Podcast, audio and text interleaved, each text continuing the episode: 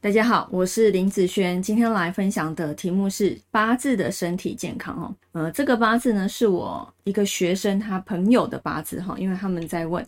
好，我们先来看一下这个八字的状态哦。这个是出生时间、年月日时，目前走已有的大运。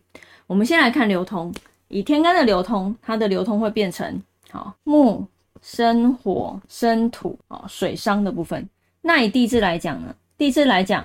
辰酉合，火生土啊，金伤的部分，一般在看健康的时候，要看两个重点。第一个呢，就是这个八字里面哪一个五行瞬间不见，全部都没有了啊，不管是合或是克都是一样。这个五行在在这个大运里面突然全部消失，好，这是第一个。第二个呢，就是互克的五行啊，譬如说以天干的部分。啊，土和水这两个是互克的五行。以地支来讲，火和金他们是互克的五行。因为互克的关系，不要说哎，因为水伤或是金伤，一定都会反映在这个上面。有的时候反而是好，譬如说前面的这一个克它的这一个五行，有时候也会反映在这些上面哦。好，所以嗯，你看哦，天干有互克的现象，地支呢也有互克的现象。以克来讲。会是比较明显的，也代表啊，呃，这个这个八字的健康状况来讲，它会是属于比较多重状况的，不会只有某一个一项而已，好，不会只有某一项而已，好，或者是说它的这个五行呢有慢性病的问题，好，所以它的一个五行受伤的程度比较来比较多来说，也是小毛病比较多，好，那我们来看户克有哪些？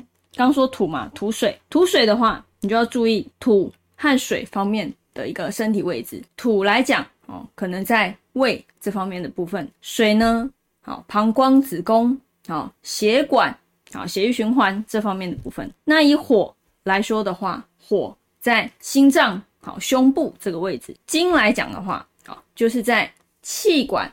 那气管包含了鼻子、喉咙、扁桃腺、肺，还有肠子，好，这方面的部分，好。所以哦，你看，在这么多的五行，五个五行就已经受伤了四个了。所以其实，在健康方面来说，他会觉得一下这边痛，一下那边痛，好，就是痛的地方其实是蛮多小毛病的，好，是很多小毛病的，好，所以一般有些人会发生在其中一项或两项会比较多。那如果呃你身上的病痛刚好跟你受伤的五行是符合的时候，那你就可以用啊，就是我学生的话就可以用我之前教你们的啊，用神的一个方式，好来去缓解好授课的一个五行，去找出它的效用如何，好把效用找出来之后，再来好针对这个用神的部分大量去使用，好大量去使用。那当然除了生活上要去使用之外，